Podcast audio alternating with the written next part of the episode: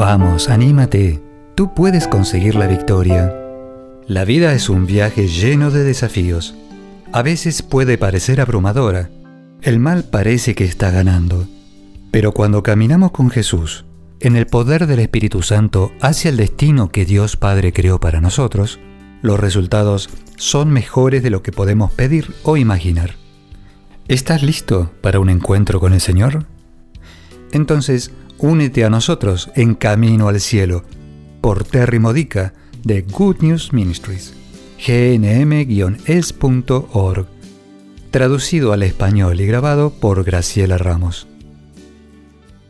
Hola, hoy realmente te mereces algo entretenido.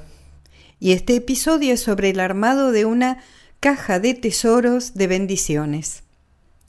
Yo tengo una caja de tesoros que voy a compartir contigo. Pero antes voy a compartir contigo un pasaje de la Escritura que es la fuente para esto. Y es el Salmo 77. Dime si no te sientes alguna vez así como lo describe este salmo. Creo que todos nos sentimos así cada tanto, Tal vez hasta estés sintiéndote así justo ahora. Mi voz sube hacia Dios y grito. Mi voz sube hacia Dios, Él me escuchará. En el día de la angustia buscaré al Señor. Por la noche tiendo incesantemente mis manos a Él, y mi alma no quiere consolarse. Me acuerdo de Dios y solamente puedo gemir. Por más que pienso, mi espíritu desfallece en mí. No me permites dormir. ¿Te sientes así? El salmista está diciendo, oro a Dios, pero aún me siento preocupado. Me mantengo alerta, mis ojos están alertas, esperando al Señor que haga algo, que termine con esta miseria, que responda a mis oraciones, que intervenga. Estoy preocupado y no puedo hablar. Ahora bien, esos fueron los versículos 1 al 5, pero ahora vienen los siguientes y los que son claves. De esto se trata este ejercicio espiritual. Este es el remedio. Este es el antídoto para toda esta miseria que el salmista acaba de describir. Dice así, pienso en los días ya lejanos y recuerdo los acontecimientos del pasado.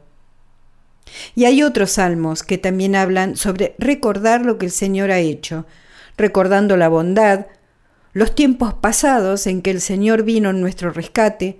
De eso se trata la caja de tesoros de bendiciones. Se trata de llenarlas con los recuerdos de cómo Dios ha intervenido en tu vida. ¿Sabes qué? Cuando estamos en medio de un mal momento, en medio de una lucha, de un sufrimiento, esperando que Dios intervenga. ¿No es difícil acaso recordar el tiempo en que Dios sí intervino en el pasado, en que Dios sí vino a nuestro rescate? ¿Acaso no es difícil recordar todas las veces que Dios fue maravilloso con nosotros, cuando nos estamos sintiendo abandonados o como si estuviera haciéndonos sufrir para sacar algo bueno de lo malo? Él quiere rescatarnos y mientras esperamos que eso suceda, y mientras estamos luchando en este tiempo de espera, necesitamos una caja de tesoros de bendiciones para que nos lo recuerde. Necesitamos que nos lo recuerden. Esto es algo que quiero que encuentres o que compres. Mi caja era la que yo usaba para guardar algunas de mis joyas, pero como no uso muchas, la vacié, la limpié y la puse en mi santuario. Busca una caja que de alguna forma te represente tesoros. Es como una caja de tesoros, como un arcón de tesoros, y luego ponla en tu santuario, en tu espacio sagrado o en algún lugar donde las puedas ver a la pasada. Voy a darte algunas ideas sobre cómo elegir cosas para poner en esa caja. Algunas de las cosas que yo tengo allí, tu tarea para este ejercicio en particular no es solo buscar la caja, sino comenzar a llenarla. Pasa parte de la semana reflexionando sobre las cosas buenas que Dios ha hecho por ti. ¿Qué tienes dando vuelta por ahí en tu hogar? encuentra cosas que te recuerden esas bendiciones que Dios ha llevado a tu vida. Piensa en una bendición, elige una bendición y busca algo que te la recuerde. Al día siguiente busca otra, otra, tan a menudo como puedas. Llena la caja tanto como puedas. Luego, en el futuro, cada vez que Dios intervenga, cada vez que Dios te dé una bendición, dibuja o escribe algo o guarda algo que te recuerde esa bendición, algo que dispare el recuerdo. Y voy a darte un ejemplo. Aquí yo en mi caja tengo un pequeño cáliz, un pequeño cáliz hecho de madera de olivo que compré en una peregrinación a Tierra Santa. Yo lo tengo en mi caja de tesoros para que me recuerde el hermosísimo momento que pasé en mi peregrinación y las muchas cosas que aprendí del Señor, y también de cuán cerca de Él me sentí. También tengo una pluma de halcón y tengo una historia fantástica con ella. Años atrás Ralph y yo estábamos edificando nuestra casa de ensueños. Mientras nos estábamos preparando para edificarla, obteniendo los permisos, arreglando los detalles, nos encontrábamos con un obstáculo tras otro. Si Dios no nos hubiera dicho desde un comienzo que Él estaba detrás de todo, no sé qué habríamos hecho pero le preguntamos muchas veces, ¿es la propiedad correcta? ¿Está en el lugar correcto? ¿Debemos gastar nuestro dinero en ella? ¿Es el momento correcto? Dios también hizo algunos milagros con los tiempos, lo cual confirmó que aprobaba lo que estábamos haciendo y nos daba apoyo sobrenatural para ese proyecto. Por ejemplo, un técnico tenía que analizar la propiedad porque tenemos humedales en la zona y como sabes, los humedales están protegidos. Debíamos edificar donde no hubiera humedales, no solo por la protección, sino porque nadie quiere edificar su casa sobre el suelo empapado. También tenía que aprobarlo un agrimensor para saber cuáles eran los verdaderos límites. Debía confirmar que los límites eran los apropiados. Dado que hay tantos árboles aquí, él debía asegurarse de que había suficiente tierra libre para edificar, libre de humedales y de árboles. El banco era el dueño de la propiedad porque estaba en juicio hipotecario, algo que hizo que el precio cayera, pero esa es otra bendición y otra historia. Y el banco nos dio 15 días para que tomemos la decisión de comprarla o no por lo cual teníamos que hacer todas las pruebas que enumeré antes. Tratar de que el técnico y el agrimensor estuvieran allí antes de 15 días era todo un desafío. Especialmente para el técnico. Nos habían dicho que generalmente les tomaba unos tres meses ir a una propiedad a evaluarla. Pero, para hacerlo corto, tanto el técnico como el agrimensor aparecieron exactamente en el mismo momento y hasta pudieron charlar entre sí. Todo ese fue un proceso misterioso, fue sobrenatural. Fue una evidencia de que la mano de Dios estaba obrando.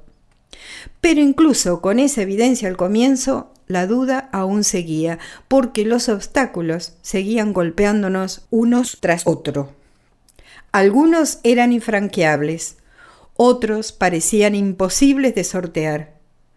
Ahí fue cuando la pluma del halcón entró en juego. Estábamos en la casa vieja, yo estaba afuera paseando al perro y ¡wow! Ahí había un grupo de halcones, toda una bandada de halcones, que repentinamente comenzaron a volar en círculos arriba mío y de mi perro. Pero seguramente sabes que los halcones no andan en bandadas. Pero allí había una, no sé de dónde salieron, pero allí estaban en el cielo encima de mí. Ni bien los vi pensé que Dios estaba dándome una señal, y en ese momento, así como aparecieron, desaparecieron. No los vi irse, solo se fueron. Yo supe que Dios había intervenido. Los halcones siguieron apareciendo. Estábamos conduciendo por un camino un día hablando de uno de los obstáculos y un halcón voló frente al auto cruzando la ruta. Y como los halcones siguieron apareciendo, le pregunté al Señor, ¿por qué halcones? ¿Por qué estás usando ese signo? La respuesta es porque los halcones desde mucha altura pueden ver muy bien, sus ojos pueden ver los mínimos detalles sobre el suelo. Dios me estaba diciendo que Él veía cada detalle. Él era consciente de cada detalle y se estaba ocupando de ellos. Me decía que nosotros no debíamos preocuparnos. Pero esta pluma que tengo aquí en mi caja tiene su propia historia. Un día antes de ir a trabajar pasé por la propiedad para ver cómo estaba la construcción. Estacioné mi auto y fui a ver la obra. Pensé, esto está muy bien. Regresé al auto y, encajada en la puerta del auto, justo allí, bien erguida, estaba esta pluma de halcón. Eso significa que el halcón había sobrevolado por encima y había perdido su pluma justo en ese lugar, y que esta pluma había flotado en el aire hasta aterrizar en esa posición, justo en la ranura de la puerta, de manera que al regresar al auto yo la viera del lado del conductor. Puedes apostar que este es uno de los tesoros que guardo. Cada vez que veo una pluma de halcón en el piso digo, gracias, Señor, y recuerdo las cosas buenas que Él hizo en todo ese proceso.